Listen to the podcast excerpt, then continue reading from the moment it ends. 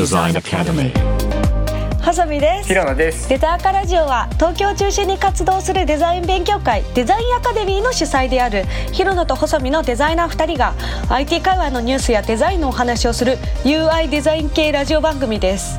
今回が最後の収録ですねそうですね。ついにもう12月になりまして記念すべき第10回になっております、イエーイ。イエーイ。はい。えー、と最近自分はですねちょっと AR アプリをお手伝いしたり、まあ、イベントに登壇したり、えー、と忙しい日々を送っていたんですけども、まあ、あっという間にあの年末を迎えてしまってびっくりしているという。AR アプリってどういうアプリかっていうのは言えるの？あえーとですねグラフィティっていう、えっと AR コミュニケーションアプリで、まあ、そういう AR という技術をそう、えー、とコミュニケーションのために、えー、と使ってもらいたいなという感じのいい感じのアプリです。この UI 担当って感じですか？そうですね。引き継いだところなんだけどまあ、もっといっぱいユーザーさんに使ってもらえるように UI とかアップデートしていきたいなって思ってる感じのお手伝いです。なるほど。いいね。ひろのくんどうなんですか？最近。最近、うん。あのダインっていうあの、はいはい。DINE っていうあの、うんうん。どこだっけな？フランスだかどっかのなんか海外の,、うん。あの出会い系アプリがあって、うん。なんかそれのコンセプトがあのん。デートをまずしてから考えろみたいなコンセプトで普通の出会い系アプリってなんかメッセージをこう何回かやり取りして、でその後になんかまあ気が合ってきたんでそろそろご飯でも行きますか？みたいな感じでやってるけどそんなの煩わしいということではいはいはい。あの、はい。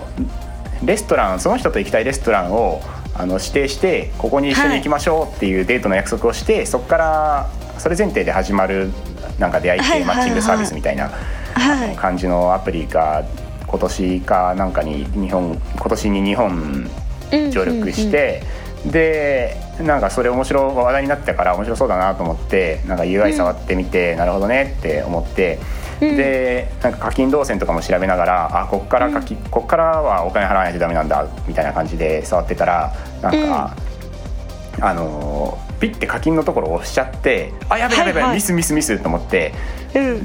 でもなんかあのその後にさあの、うん。本当に課金しますかみたいなアラートが昔は出てたじゃん。そうだね。そうで今もまあ出るんだけどなんかうん。当時 iPhone7 だったから、はいはい。あのホームボタンを押してそれでに指紋認証で登録みたいな感じだったんだよ。はいはいはいでなんか僕うわやばいやばい違う違う課金しない課金しないと思って焦ってホームボタンを押してなんかももホームボタンにもホームに戻ろうと思ったらなんかピコーンとかで認証完了しましたとか言って「やべえ払っちまった!」とか言って「いくらいくら?」とか見てなかったわ俺と思ってで、はいそれで焦ってどれぐらい払ったのかなって言ってのメールが来たから見てみたら、なんか3万6千円とか書かれてて3万6千円って何と思ったらなんか1年契約をなんか僕押してたらしくて いやいや出会い系で1年も出会わんことないやろ。そんな継続的に使うサービスちゃうから。どんだけモテないね って思いつつもでもなんかフランスかどっかだから海外のアプリだからなんか、はいはい。なんなんかこんお問い合わせができないのかな。なんかちょっと分かんなくてどうやってお問い合わせするのか、なんかうん。ちょっと諦めちゃって今3万6千円。なんか払ったままなんだよね。全然使ってないのに。やばい。もう募金みたいな感じじゃない募ですか。金したわ。なんやねんこの。だって出会えるのフジえフランスの女性とかとしかできないそれはねわけでしょ。日本人がめっちゃいるんだけどあそうなんだ。でもなんかマッチングもなんか触ってて何人かマッチングしたんだけどなんかその人たちもなんか出会い系によくありがちなまあ多分なんか桜っぽい人たちなんですはいよ、はいはいはいはい、まあそりゃそうやろうなと思いつつうんうん。なんかその人たちとねなんかご飯行くっていうのもちょっと違うしなと思って、なんか何もできないでいます。いやでももしかしたらそれが運命であのいい出会いがあるかもしれないよ確かにと一回勝負してみようかな、クリスマス今これ収録してるのが12月23日。そう。あさってのクリスマスに。うん。明日か。っていうかイブが明日か。イエスちょっと今日中に捕まえて 明日 一緒にデートする約束を。いやそれよ。ギリギリランクイン。うん。もうちょっと運命に身を任せるしかない。任せてください。あー今回も始めていきましょう、はい始めましょ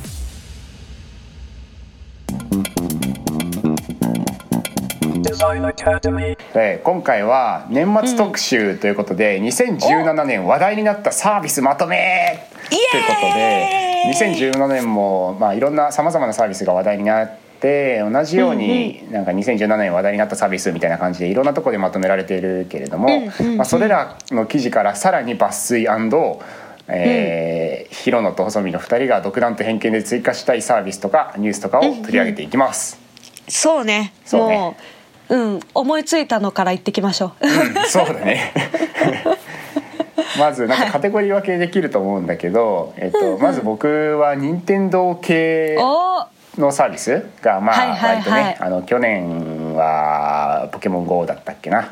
うんうんうん。ま今年はあそうね。スイッチがサービスあの発発売されたのでいやそ本当よ。れ関連のアプリがもう一応ね iPhone アプリと iPhone アプリっていうかモバイルアプリとしても出ててうんうんうん。で任天堂スイッチオンラインっていうなんか2018年からサービス開始だから今は無料で使えますみたいなサービスだけど、はいはいまあ、これこれ使ったことある？なんかスプラトゥーンとかで、ね、あるある。あー使ってるんだ。うんスプラトゥーンのなんか予定とかが 試合の予定が見れるみたいなのでそうそう。でな一緒に友達とやってる時に会話しながらできるとかね、勝ち負けが分かるとかそういうのがゲームと一緒にやるアプリであ面白いなと思って。ゲーム連動系の、うんうん。アプリで買ってゲームに転送されてるとかもあってちょっと感動しました。そうそういいよね。うんうんうんうんでもう一個なんか見守りスイッチっていううーん。あのーこれねあの親にうんうん。親向けのサービス、子供がスイッチをやってて、なんかそれの時間管理をするためのアプリなんだけど、面白い。あったんだそんなの。そうそう。なんかスイッチしすぎんなよってことでね。ええでなんかこれちょっとなんか触ってて面白いなっていうかなんか作り手としてなんか、あの頑張ってんなっていうのが、うんなんか親が子供のゲームの管理のためにうん。かゲーム管理をするために作ってるからターゲットは親なんだよね。うんうん。でだからそれだけ見たらもうなんていうの？例えばゲーム時間を強制しゲーム強制終了バッてさせるとかの機能だとかなんかもう親目線でなんかそのうん。スイッチをバリバリに管理するのはなんかいくらでもつけられるんだけど。うんうん。でもなんか任天堂って本当のゴールはコーポレートとしてのゴールはゲーム時間をできるだけ長くすることじゃん。そうだねあのゲーム市場の拡大とか。そうそう、んん。子供にいかに長くゲーム時間を体験させるかっていうのがあのコーポレートとしてのゴールなのにもかかわらず、そのアプリでは親にゲ子供のゲーム時間を管理させて短くさせるっていうことを目的としてるから、なんかそれ相反するゴールで、それを任天堂が出してるっていうのはすごい面白いし、この相反するゴールをなんかうまくバランス取りながらユーザー体験をデザインするっていうのがすごいなんかめっちゃ難しいだろうなっていうのが思った。いや確かにね本当はねもうずっとやってほしいけどああのやっぱ継続性とかを考えた上でなんかあのユーザーのための課題解決に切り込んだ匂いがしますね。そうなんだよね。うんうんうん頑張ってんな。あとは動物の森ポケットキャンプ？ああもうみんなやってるよねみんなやってるよね。なんか僕あんまり、りああいうほんのり系ゲームやらんから、うん、ようやってんなって感じだけど、細見はああいうのはやるタイプですか？いや私割と3日で飽きちゃった すごいな。なんかそういうほんのり系のゲームしてそうな顔してんのに、スプラトゥーンとかでバチバチに人と戦うゲームが好むっていう。そうそう少年漫画しか読まないんで 意外ですな。はい、で任天堂系はそれぐらいであと流行ったのはスマートフォームがね。ガンガン出てきいたね。やーもうこれはねもう出さないといけない話題だよね、うん。もう今年のハイライトと言っても過言ではないくらい。Google ホーム日本対応してそれからうんうんうん。Alexa クローバうんうん。ーバリバリに出てきて。いや本当ねあの もうね面白かったね。後半に怒涛のリリースが来て、まあ、クローバーが先に夏くらい夏前かな、くらいに来たけど、まあ、Google ホームアレクサと来て、まあ、すごい盛り上がったなっていう印象があって、ね、なんか途中でアレクサがめっちゃ安い値段で日本に来てなんか Google ホームがなんか2個でなんか9000円とかすごいあの価格価格をちょっと下げてなんか12月最初売ったりしててそこら辺の価格競争も面白いなって思って見てた、えー、そうなんだ。そうそう。アレクサすごい安くて。Kindle も安かったんだけどそうそうそう。アマゾンはそういうハード系は安く出すっていう戦略なのかなっていうふうに。戦略の方が正しいかもね。そうそうそう。あれだねカミソリ型のビジネスというか、カミソリより本体はひげ剃りだっけカミソリだっけなんかあのはただで配ってその何交換の部品だけで儲けるみたいな。はい アレクサそのハードでまず市場を席巻してから、うん、その後のデータとかでビジネスするっていう、うんうん、そういう感じなのかな。いやそんな気がもうすごい買いやすいお手頃価格だったと思う、うん、うん、ね、自分はちょっと先に購入しちゃってたんだけど。あそっかアレクサ持ってんだっけ、うん、そう待っておけばよかったって思って2分の1くらい違って日本の値段だと。あそうなんだ。5000円以内でエコードットが買えた気が。エコードットねうんするというとってもお得だしまあやっぱりいろんな使い方もこれから期待できそうで、うん。うんうんうん、なんか呼び方あえっとあま Google ホームが、えーはいはい、OKGoogle でアレクサっていうか、うんうん、Amazon エコーがアレクサっていう人で、うんうんうん、LINE のクローバーってクローバー、うんうんクローバー。クローバーがクロ,、うんうん、クローバーって呼ぶって感じ、うん、あそう、うん、そうそうそうそうそうそうね。だからあの 結構ね混乱するよね。LINEWAVE の中にクローバーという AI スピーカー機能が搭載されてるみたいなちょっとあのハードとそうそうそうそうそう。ハードと中身で、うんうん、そう。アマゾンエコーの中にアレクサという人格が入ってるみたいな。じゃあクローバー クローバーじゃなくて LINEWAVE っていうあのハードの中のクローバーなの？そう。だからきっとクローバーはまた別のデバイスとかにも登場してくる来ても全然違和感はないくらいの。そう。それはちょっと混乱するな。そうそうそう地味にね,、うんね。っていうかなんかその呼び方に関してさなんか、うん、お Google ホームは、うん、なんか OKGoogle とかじゃん。OKGoogle、うんねねとかね。とか、うん。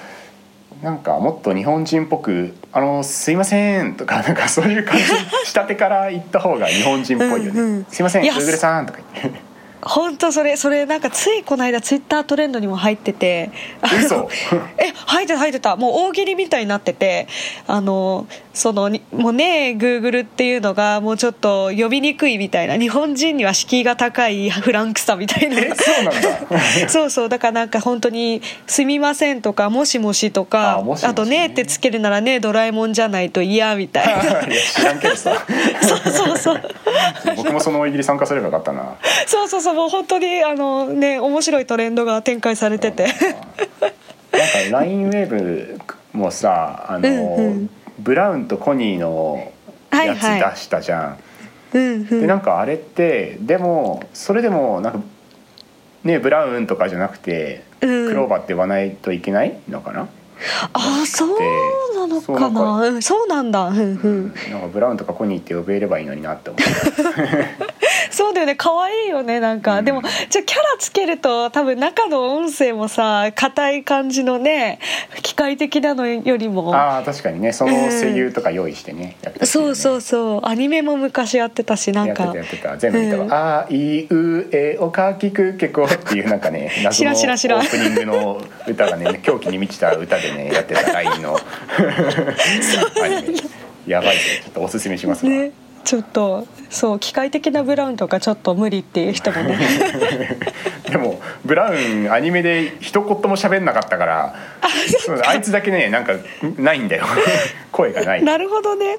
確かブラウン確かあのスタンプもなんかセリフがないからすごい人気みたいなのでね。そう。いう系なんで 堅実キャラなんで。はいはいはい。寡黙なキャラいや面白いな。でもねちょっとウェーブは最近またなんか CM とかも見かけてるけど。そうだね、うん、レオとかやってるよね。そうそうまあやっぱどれくらい浸透するのかっていうのが気になってるところかなっていう、うん、2017年のハックデーあのヤフーがやってる最大級のハッカソンのハックデーでも、なんかすっごいもうスマートフォーム系ばっかり出てたからはいはいはいはい。スキルスキル系ね。そうそう、ああいうハッカソンってやっぱりその時代のその時代っていうかその年のなんか一番最先端で、なんかみんなが注目してる技術とかテテクノロジー系を、駆使して開発者たちがなんかこれ使ってみたいからこれ使い使って何か作ろうみたいにしてるからでスマートフォーム系とあと AR がすごい流行ってたなっていう印象が。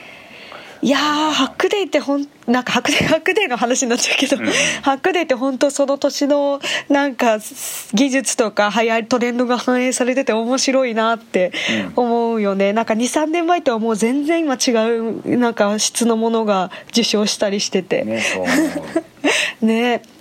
いやそうだよね。AR でいうと細野は AR 系のあれ手伝ってるから、ちょっと AR について今年も、はいはい、今年っていうか2017年盛り上がってった話題ってなんかある？盛り上がった話題？いやでもやっぱりあのー、なんだろうな。いっぱいあるな。ちょ自分がでも注目してたのはそういうあの AR というものだけよりも、うん、あのコミュニケーションとしてのうん、あの新たな今日使われ方みたいな視点でいろいろ見てて、うんあの例えば TikTok とかミュージカリーとか、そういう新しい SNS とかそういう動画コミュニケーションの使われ方みたいな風に広げてちょっといろいろ見てて。そうそう。それのなんか流れで結構中国とかではもうすでにそういう AR を使った、うん、えっとコミュニケーションアプリとかがまあもういち早くでいっぱい出たりしててもう日本だとまだまだあまり出てないんだけど、うん、そうそうそういう、まあ、ちょっと話は移っちゃうんだけども、うん、そうね。TikTok とか使ったことある？いやないけどなんか、うん、ツイッターでみんな使ってる。あ本当に？私すっごい今年ハマってて、あそうなの？ハマってるっていうのはあの撮影して届けるんじゃなくて見る見る線？見る側で見る側で。あの、なんか気軽に自分の PV が撮れるっていうコンセプトでやってて本当に15秒くらいのなんかあのおしゃれな動画みたいなのをみんながこぞって撮って、うん、あのそれがコミュニケーションになってるみたいな感じでまたバインとか昔あったけどそういうのからあの一歩進んで、うん、まあ、誰でもクオリティが高いのが撮れるみたいなのを YouTube にぶつけていくみたいな。そうだ、ね、そうそうそう。シャネルとかで。そこら辺の人たちがこっちに移って、うん。うん、ワイワイやってる印象。そうそうそうそう。いやちょっとねそれの流行りとかもすごかったなっていう、うんうん、そうだね。今年は。動画系の話にもなるけど、うんなんか最近あのこれは僕の友達だから あの、うんうん、特別で出すけど話題になったといえば、ピンクルの。ああそうね。それは話題になあの東大初。スタートアップの。はいはいはい、うんうん、フラットか。株式会社フラットが出しているピンクルっていうアプリがね、うんうん、動画、うんうん、えー、となんていうんだろう。ライブコマースっていうのかな。はいはいはいはい。背景がぱり中国から日本にも。そうだね。本当にピンクルをピンクルを先駆けにもメルカリライブから、うんうん、ヤフーショッピングのライブコマースからすごく広く展開されたヤフーショッピングライブってあるんだねなんか。あります。あ失礼いたしました。あります。ちょっと名前が長いんでねちょっとなんかいいちょっと名前ちょっと正式名称ないかもちゃんと調べます。本当ですか、うん、それは御社なんだからちゃんとしてくれはい。いやもう ヤフーショッピングの中の機能として取り込まれた形でのそういう感じなんだ、うん、そうそうそうリリースだったからうん。そうなんだよね。へえいや本当にね、まあ、ピンクルのクオリティはすごい高いなと思って 見てたけど、うん、やっぱり そうね日本にももっとそういう動画文化が根付いたらその動画を起点にあの買うとか購買するとかそういうあの行動につながっていくっていうの市場がどんどん盛り盛り上がっていくといいなって思ってて。そう思いますねうん、それこそクラシルとかもすごく流行ったけどあれも結構あの、まあ、昔前からねちょっと前から言われてたけどやっぱそういう動画という、文化の流行りの先駆けだと思ってて、うんうんうん。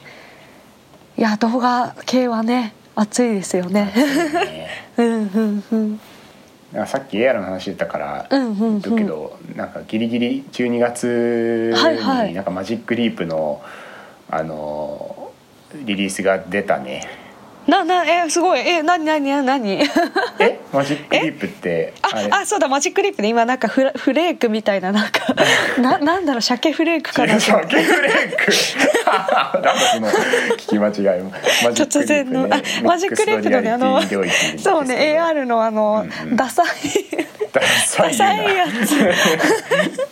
まだあのダサさはね VRAR 系界隈につきまとうの、いつまであのダサさがつきまとうんだ。ついや本当になんだろうね。ちょっとあの最後の最後に滑り込みでちょっとでかいなんかニュース来たと思ったらなんだこれみたいな、いろんな意味で盛り上がる。ちょっとね。まあまあでもえーマジックリップは一番なんかんやろうとしてることが大きそうだし、やっとリリース出したかみたいな、うん。今まで何もプロダクト見せてくれなかったから、はいはいはいはいはいそうね。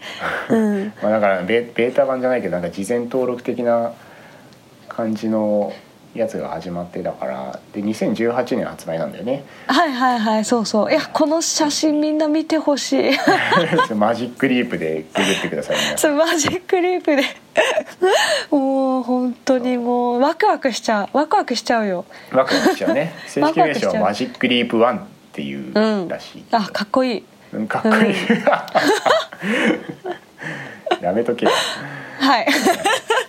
じゃあ次はあの任天堂系スマートフォン系 ARVR 系、動画系ときて、はいはいはい。フィンテックも盛り上がりましたと。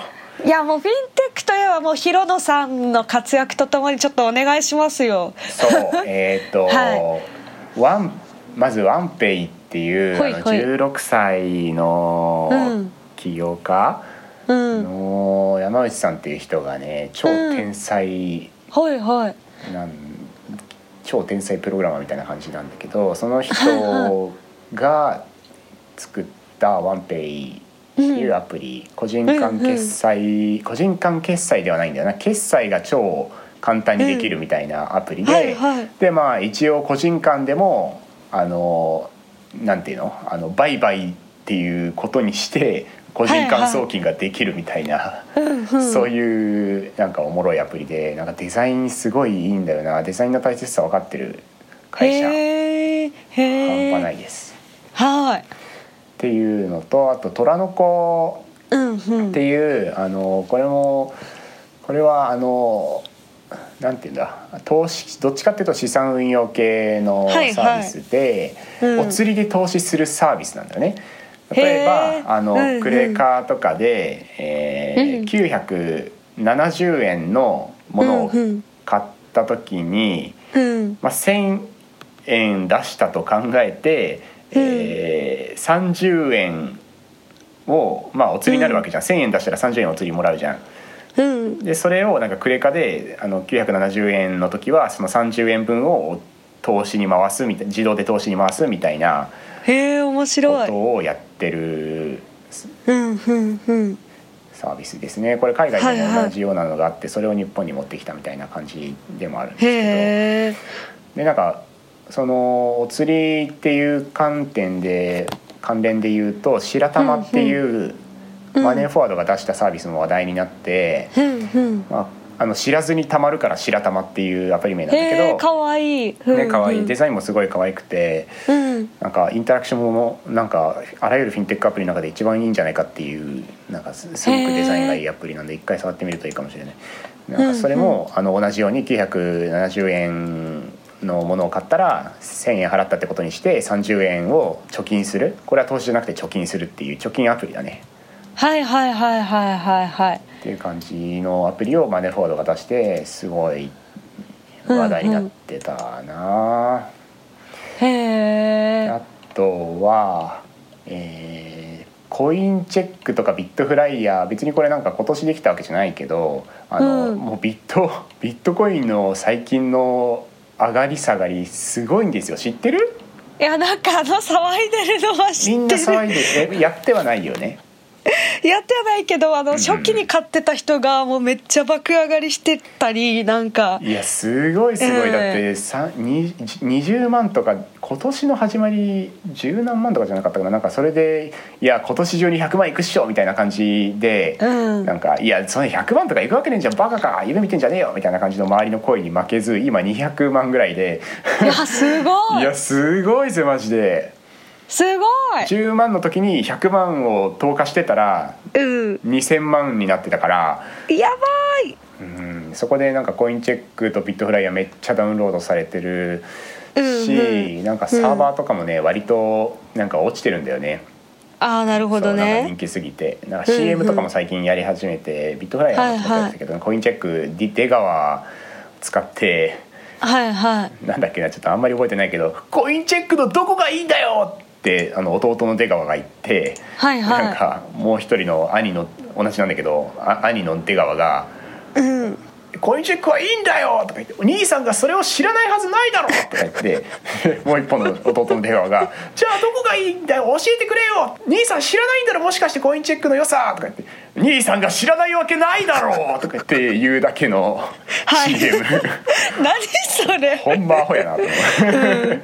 出落ち感が何ふざけとんねんでであとは、えーバリューも話題になったねフィンテックというのかなバリューは。なんかまああの自分の価値を、ネットワークでの影響力みたいなのを価値にして、えー個人を支援するみたいなサービスだね。人を株式、人を株式と見立てて話題になんかトレードするみたいな感じの。ですげえ炎上したっていう意味でも、かなり めちゃめちゃ炎上してた。なんかねこれそれ知らないかなんか YouTuber によるなんか詐欺疑惑みたいなのもあったんです。あああれそうそうそう。かあれか。のいっちゃんとかあったあった。ヒカルとか。あったあった。あれですね。うんうん、懐かしい。うん。いや相当なんか頑張ってるな。ああいうの大変そうだからな法的にも。うんなんか周りうんのなんか声的にもやっていくの大変そうだから。うん。でもう一方はあのタイムバンク時間を売買することができるみたいな、あそれはうんうんうん。メタップスが作ったものなんだけど、うんうんうんうん。まあ、あのバリューと似た似た似てはないけどいろんな観点からあの考えられる価値っていうものをなんか別の形で還元して売買できるようにしてるっていうサービスがあのバリューとタイムバンクの二大巨頭でなんか出てきて、はいはい。今後人の人々の価値っていうものはこういう感じで変わっていくのかなっていうのが考えさせられるへえ。文化を変える勢いですね。そういうものをはらんでる。うん。で分かりやすいので言うとペイモとかキャッシュもまあ割とうん2017年も引き続き話題になって、うん。個人間送金があの簡単にできると、なんか両者とも資金移動業者としてなんか LINEPay みたいにあのうん。本来送金をするサービスさあの免許を取ってないんだけれども、はいはい。別の手段前払い式支払い手段とかなんか別の形でうんうん。個人間送金をもっと楽にっていうのを実現させようとしてるはいはいはい。で頑張ってるサービスですうんうんねうん。両方とも頑張ってほしいなうん。であと夏ぐらいにポルカっていうおうほうほうキャンプファイヤーが出したうんうん。友達フレンドファンディングアプリ。友達がなんか困ってたら資金調達をしてそれに対してはいじゃああのあなんかあげるあお金あげる。でそれに対して何か返してくれるみたいなうん感じのやつだね。うん。いやねえあれもねもうお金かかるでかいことができそうだなってうん思ったんだけど、なんかそういう壮大な夢を描いて生きる習慣がなかなかなくて。まあまだその没効するいろんな人たちがいろんなやり方でなんかあの今の法律とかあの文化とかを変えようとしてるから、このポルカもなんか免許的になのか知らんけど10万円までしかその金額を設定できない。だからそういうだけど一応あの使いやすくしていてだメルカリと同じのメルカリもなんかあの金融庁からいろいろ言われてたんだけどいや、うん、とはいえなんかみんな使ってるしなんかむしろ法律の方を変えた方がいいんじゃないですかみたいな感じの状況にしてなんか厚生労働省と一緒になんか話して、うん、あじゃあしょうがないかみたいな感じで今上場の準備とかしてる、うん、おほうほう。まあ、最中だけどね。はいはいはいはい。そうだからあのみんなこれからですねフィンテックは。なるほどね、まだまだ。そういうやっぱり法律系の話みたいなのをやっぱりよく聞くよねフィンテックだとどうしても。あと、うん、キャッシュ忘れちゃいけないのがキャッシュですね。あの C の方のキャッシュね。C の方のキャッシュ。あの、うん、K じゃなくてね。撮影したアイテム一瞬で現金化するやつ。いやもう買収がすごかったね。DMM に売却したね。うん、うん、うん、あっちゅう間だったね。あっちゅう間だったね。うん。あのスピード感はすごいわ。う、ね、ん DMM も何でもやるな、うん、ちょっと水族館もやるわ。こういうフィンテックにも出てきたわ。取引所も仮想通貨の取引所もやるわで。いや本当総合商社って感じ。現代の。本当だよね、すごいあの投資が多いというか、まあ、でも最近で言うとあの チャリーの自転車産業を撤退してて。あ撤退したね。おやおや？みたいな。まあまああのあれはみんなかみんながやるって言ってるからあじゃあワイワイやりますみたいな感じで、うん、一旦言っとくみたいなスタンスがねとっても大事なんじゃないの、うん、まあまあね。ね DMM さすが最新のこと何でもやってんなみたいなことをみんなに思わせることが大事だからね。うんうんうんうん。そうね。そうね。そうですね。でキャッシュの、キャッシュと似たあれですけど、うんうん、メルカリ系も今回、うん、今年すごいはやなんか話題になってて、うんうん。まあ、キャッシュのあの話題で言うとメルカリナウがいやそうね。キャッシュキャッシュと同じコンセプトのアプリ、うんうん、撮影して一緒に現金化するみたいなのを出したね。うんうんうん。うん。まあ、メルカリはそうね広くいろいろぶつけてきてる、イメージがすごくあって。うんうん。カウルとか、うん、カウル。カウルはあれだっけ本の売買だっけ？本とか DVD とか、うん、CD とかに特化したやつでメゾンズはブブランドもの、うん、ブランドものかな。メゾンズのアプリすごい良かった。なんか撮影する時にさあの、プレースホルダーでなんかこのバッ,、はいはい、バックのなんか正面を撮ってくださいって言ったら正面の絵が描いてあってそれに当てはめて撮ればいいしなんか横向けてくださいって言ったら横のなんかプレスホルダーが出てきてなんかその画角通りに撮ればよくて、うん、だからお客さんもなんか全然迷わなくてあこれでこの角度で撮ればいいんだっていうの分かるしあの、うん、こっち側っていうかそのメゾンズ運営側もあのその角度で絶対に撮られ撮られてくるからあの、うんうん、査定とかが楽。そうだよね、うん、えー、ちょっとやってみる、全然やったことなくて。すごいもうアプリとしてめちゃめちゃ優秀だなと思った、へえさっき DMM の話出たけど、メルチャリもこれからね、そうねそうね。うん。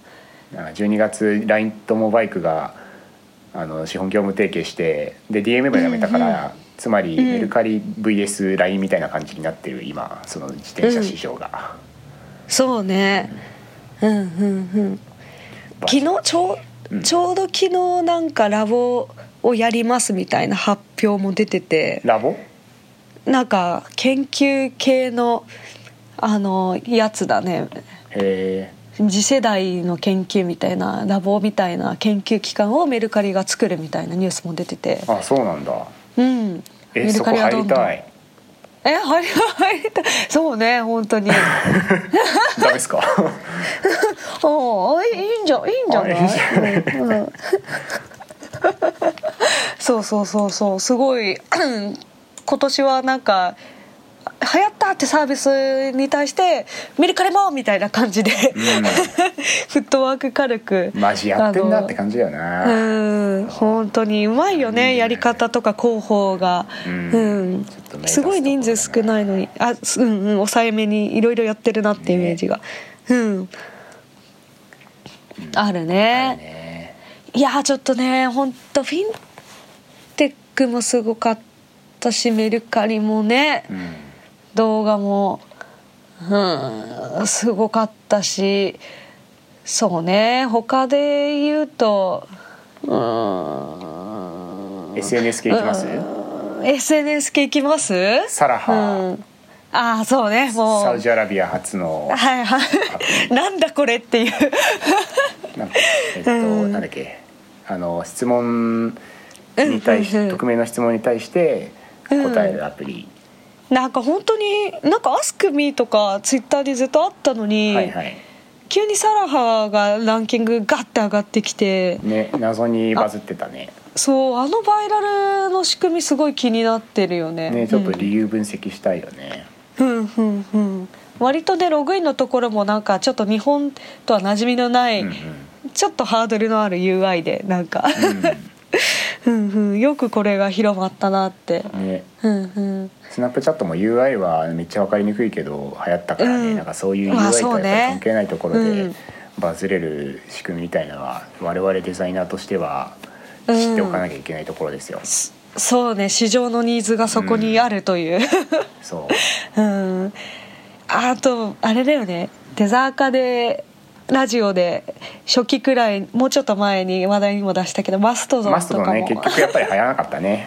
そうねそうね。なんかあの時見守りたいねっていう話をしたんだけど、まあちょっと結局ね。まあ、うん。それはそうやろな、はいはいはい、はい、特に面白くなかったな、手のひらをひっくり返す。あの時あの話題にした これ個人的なあれだけどなんかラジオトークっていうあのラジオ、らら誰でも簡単にラジオ配信ができるみたいな、まあ、SNS みたいなのが、あの今年になのかなに出てて、うんうん。これエキサイトってあるじゃん。あのエキサイト翻訳とかの。はいはいはい。あのうん。会社の社内ベンチャー制度がなんか2016年とかに始まってそれのはプロダクトらしいんだよね。はいキャリアハッはクかなんかで女性プロデューサーのなんとかかんとかみたいな感じで記事出てて、井上さんだったかな。なんかこの記事がすごい良くて、いうんなんかめっちゃもうプロダクトマネージャーとしてのうん。学ぶところが多かった。へえちょっと読んでみます、うん。うんだから、うんね、ラジオ配信をすごい簡単にでできるっていうのが良さで確かにさなんか僕たちもこうやってポッドキャストやってるけどポッドキャストマジなんか配信までのねあれがむずいからね、割と。いやあのなるほどね、うん、いろいろプラットフォームのね。そう、うん設定とかなんかいろいろ面倒くさいしなんか YouTube うんうん部に上げる方が簡単だなって思うしでもなんかその YouTube でさえもこの前そのあのハックでやってたハックでの優勝したやつも、あの誰でも YouTuber っつってなんか自動で撮った動画が YouTube YouTuber っぽくなんか切り取られて編集編集してくれるやつみたいなはいあのやつが優勝してたけど、なんかやっぱりね、うん。その配信とかがあの割と一般的になってきたできてなんか誰でもできるようになってる文化になってるからこそ、そこのハードルが今うん。課題になっていて、うん。なんかもうめちゃめちゃ楽して配信したいっていう課題を、うんうん。あのハックデーではその YouTube に対しての課題解決だったし、うんうんうん。うんこのラジオトークっていうのはそのラジオ配信に対するなんかむ難しさっていうか面倒くささみたいなのをはいあの取り除いてあのくれるようなはいはいアプはいリとしてなんかすごいあの今時代を表してる感じのアプリだなっていうのが思いいや。そうね。ユーザーとユーザー投稿系はね本当に、うん。結構きなんかユーザーっていうと本当に使い手ばかりを想像しがちだけどやっぱりそういう発信者とかうん そういうところまで手が回ってるサービスってうん。本当に使いやすいなって思うよね。なんかうんそう思う。うん。うんじゃあ、まあ、その丈ってことでそうね。ちょっとカテゴリーに入んなかったうん。もので、えー個人的にはコトボックスがえ私コトボックス知らない。えっとなんか商標の登録と出願をなんかオンラインで簡単にできますってやつで、はい、商標の登録ってマジすげえ面倒くさくてさそうだよね。めんどくさいよね。マジめんどくさい、うん。もうお金もかかるし書類とか作成して提出とかもなんかどっか弁理士に頼んでいってみたいな感じしなきゃいけないんだけど、うん。コトボックスはオンラインだけでパパッとやってくれるみたいなサービスで、うん、まあ、便利便利士の人が立ち上げた会社だからなんかそこら辺も課題を自分自身が感じていたのかな、はいはいはい。すごく話題になって。ああそれは使えるね本当とてにもいいサービスだったね。うん。であとはオートドローっていうなんか Google が出してたあの、はいはい。イラスト自動で描いてくれるやつ。はいはいはいはいはい。そうね、うん。なんか最近それに紐づいて、なんか あのイラストを描くなんかゲームみたいなのが出ててそれでもっとなんかそういうそれでデータを収集して機械学習の精度上げますとかいろいろやってて、えそういう書く系でも Google がもっとどんどん使いやすくしてくれそうだー、なああそうなんだ。ちょっと未来に期待ですね、うんうんうん。あとはスタジオインビジョンスタジオじゃない方のスタジオ。あのおはこから。スタジオ。そうそうおはこから MBO したやつ。はいはいマネジはいメントバイヤーとして全株式し取得して独立しうんうんてスタジオ株式会社になったのかな。でうんうん。出してるサービスデザインツールだね。でなんかこれはうん。なんかプロトタイプツールとかそういうんじゃないらしくて。うんでなんかスケッチとかとも違くてなんかコンセプトっていうかあのおいミッションみたいなのはエンジニアをなくすみたいなことをなんか言ってて この前個人的に聞いたんだけどなんかはいはい。あのなんていうの今デザインっていうものをなんかプロトタイプツールとかスケッチとか使ってしてでその後、うん。なんかそれを再現するためになんかコーダーとかそういうのがいるみたいなそういう現状をなくしたいらしくて、もうそのままデザインそのものがコーディングであるような。はいなんかそうはいいうのを目指してるんだって。なんかまあ僕が思ったのは、まあ、ワードプレスっていうか WIX あの WIX って書いて、はいはい。あのホームページをなんかペペペって作れるなんかはいはいはい。GUI 上で作れるやつに近いのかなやろうとしてることはみたいなことは思うけどねそういう方向性を目指してるらしいよ。へえ。うん、これからはちょっとデザイン界隈としては僕らとしては注目すべき。うんあれだね。いや本当だよね。フロントくらいだったらねもう垣根をなくしたいよねデザイナーと。なくしたいなくしたい。エンジニアの。うん、頭くらい？今年の。そうだね。そうだよね、うんでもなんかインビジョンスタジオが最近そう。冬秋か秋にうん発表されてなんかかぶいやもうかぶってるやんってなって。ねだからインビジョン一つで全部実現する未来を作りにきししようとしてて。そうそうそうスタジオもだからね本当手広く攻めるかどっかと提携するかとかじゃないともう本当このツール戦争をね本当私どうにかしてほしくって、もうまたその AdobeXD とかも結構便利になってて、ねでももう社内で導入を進め切ったのはスケッチだし、うんコスト低いのはスケッチだから、うんうん。なんかエンジニアさんとかも使えるしっていうので導入進めたんだけど、うんうん。もうちょっとこうもうツールがねごちゃごちゃししてきてて。本当そうだよね。統一してほしいよな。そう。本当にねちょっとねこの追いかけっこね長くないってかうん。そう思う。プロットもなんかアップデートするっつってるし、そうそうそうそう。噂があるしインビジョンスタジオも出てきてなんか他のプロトタイプツールもリッチになりましたとかすごい。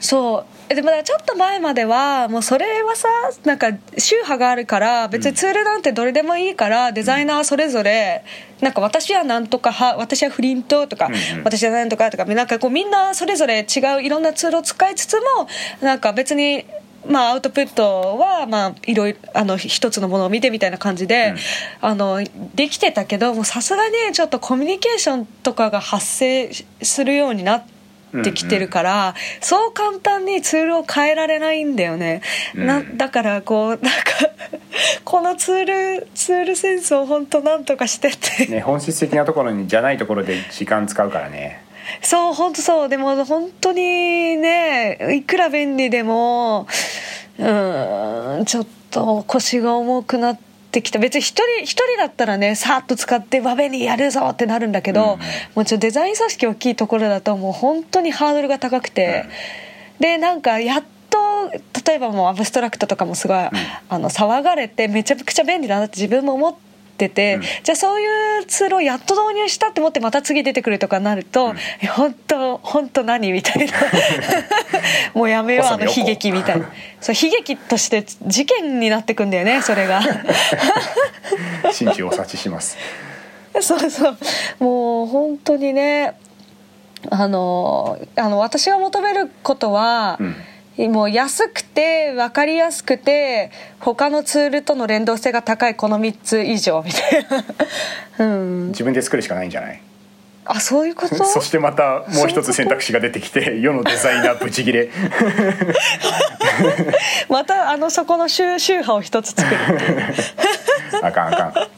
あかんあかん。すいません。話それました、えーはい、えっ、とあとは僕これで最後ですけど、うん、タベリー、うん、はいはいはいはい。知らないタベリー超滑り込みでリリースされたやつ、うん、2017年の末に、うん、10秒で献立作成ができる献立アプリみたいなはいはいはい、だね。なんか個人投資家がなんか結構な額をつあの持って投資してくれてででリリースされたアプリで、うんうん、まあ確かあの UI すごいいいからねちょっと一回触ってみてほしいな。タビリへえタビリね。なんかあのポポポンって簡単にできるし。ポポポン。いやそうそう。なんか世のさなんかかん簡単に何々ができるっていうああのあらゆるアプリの中であの、うん、これは本当にパパパって何も考えずにできたからあこ目指すのこういうことだよなと思ってな簡単そうに見えるアプリっていうかあの、本当に何何も考えずになんか脳死で触れるアプリ。いやでもこれちょっといいね。楽しそう。そう、うん、まあ僕ターゲットじゃないから全然なんか使わないけど、うん、これ使うためになんか家でなんか作ってみようかなって思えるぐらいなんかめっちゃいいアプリだし、うん、なんか、うん、あの1日の主催とか副催をなんかこの中から選んでみたいな感じでピッピッて選んででそれの、うん、何食材はに必要なのはこれですこれ何グラム必要ですこれ何キロ必要ですみたいなのがバーって出て。うん、くれるアプリなんだけど今はそこまでなんだけどなんかそこからなんかお買い物の EC サイトとかねあの分かんないけど、なんかあとはあの盛況とかなんか、うん、と紐付けるとなんかもう生活が一気にあの、うん、もうそれ脳死で献立も食事の買い物もしなくていいし、うん、なんかパパって誰かが届けてくれるし、うん、っていう世界をなんかこれから作れるんじゃないかなと思って個人的にはめっちゃ注目してる。へえいやこれあれじゃんもうお母さんが「今日何食べたい?」って聞いて、うんうん、何でもいいって言った時のイライラを全部なくすっていう。素晴らしい。やっぱねご飯って毎日だからね。同じレパートリーだとどうしても飽きるし栄養も取りたいし。頻度がねあのー衣食住の中でも一番多いというかねあのそうねそうね。着るのは12回パジャマに着替える時とあの最初起きた時に服着替える2回だし、うん、寝るのはおそらく1回だし昼寝しても2回だし、うん、でも食事は3食あるから、が一番頻度が多くて、そこに課題っていうのはやっぱりあるわけだし、なんか使われたらめちゃめちゃスケールするもんだと思う。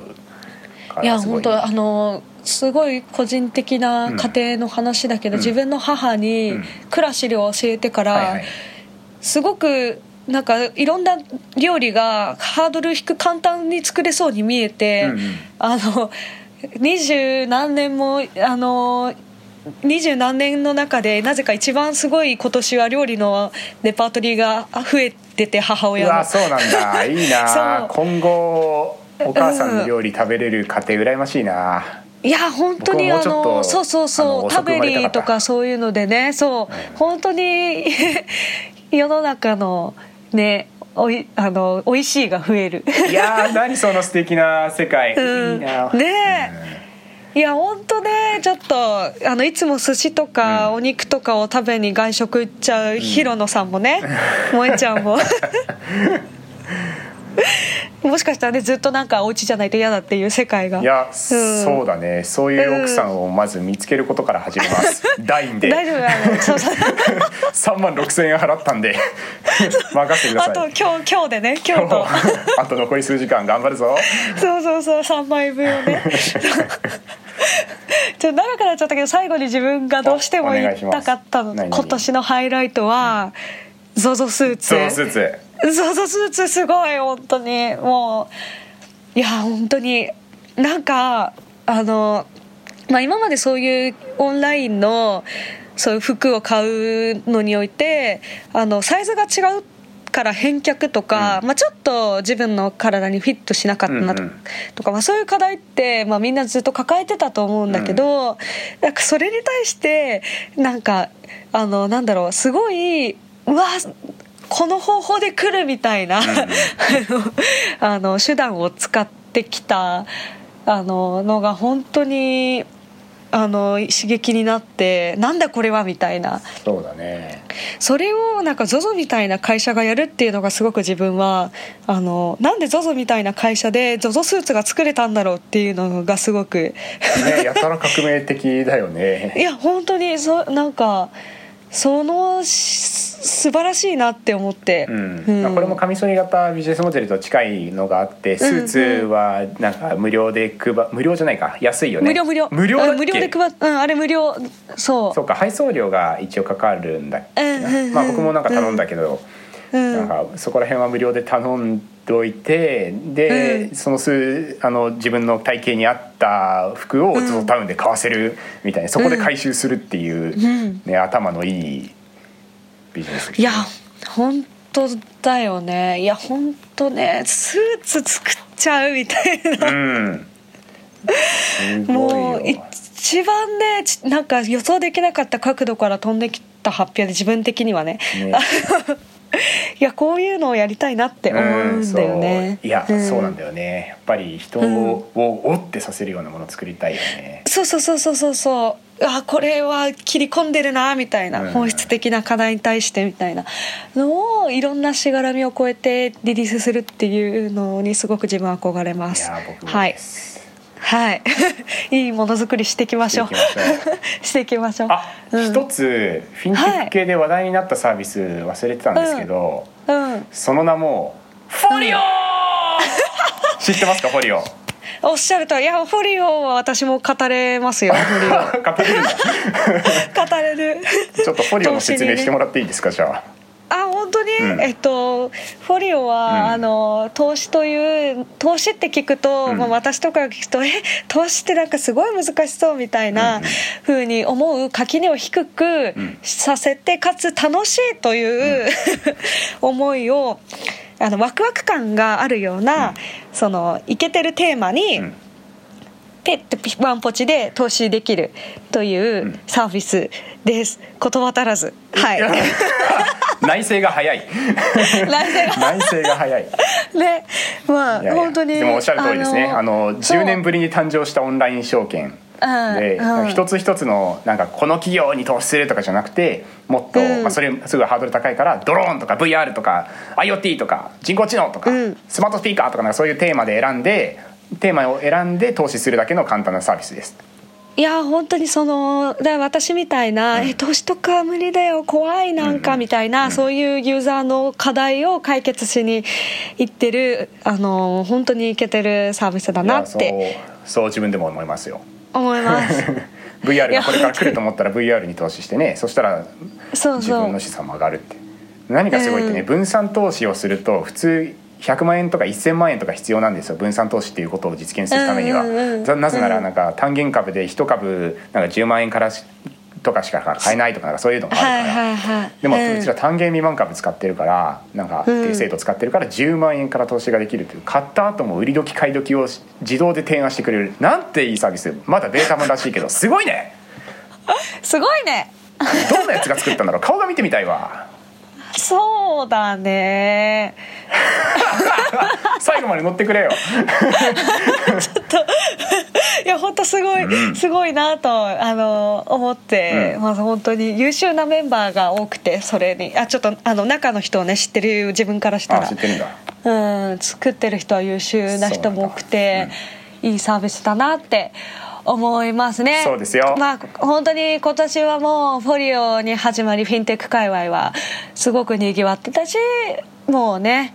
任天堂からスマートフォームから動画やら SNS やなんかなんだかんだ、うん。まあ、VRAR 系、まあ、自分もお手伝いしてる AR キットが出て楽になったりとか、なんか去年はこんなに変わんないだろうなって思ったんだよね。うん。いや激動だったね そう振り返るとすごい激動だったなって思う。うん。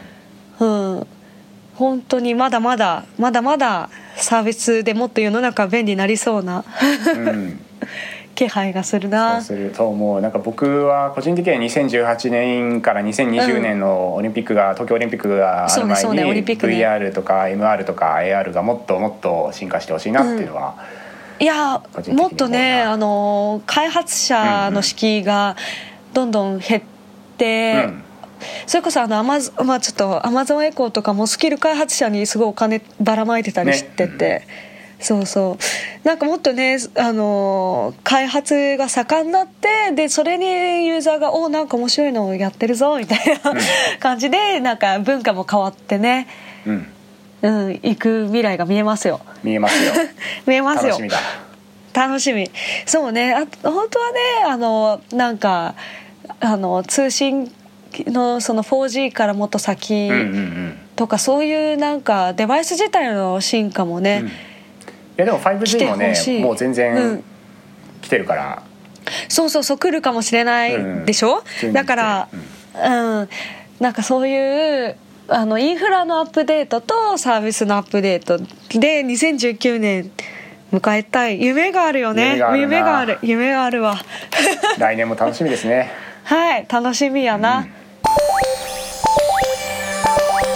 Design Academy. デザーカラジオは IT 界隈のニュースやデザインのお話を不定期で配信しています。見逃さないように購読してくれよな。番組の感想はツイッターで「ハッシュタグシャープデザーカラジオ」えー、とカタカナでデザーカラジオ。こういう話を聞きたいぜといった要望は「アットマークデザインアカデミー JP」ハイフンなしで「アットマークデザインアカデミー JP」までどしどしお願いします。つむじ風吹く師走の街慌ただしさを感じるこの頃。壮観の見切りにどうぞご自愛いただき良き新年をお迎えくださいますよう心よりお祈り申し上げます。良いお良いお年を。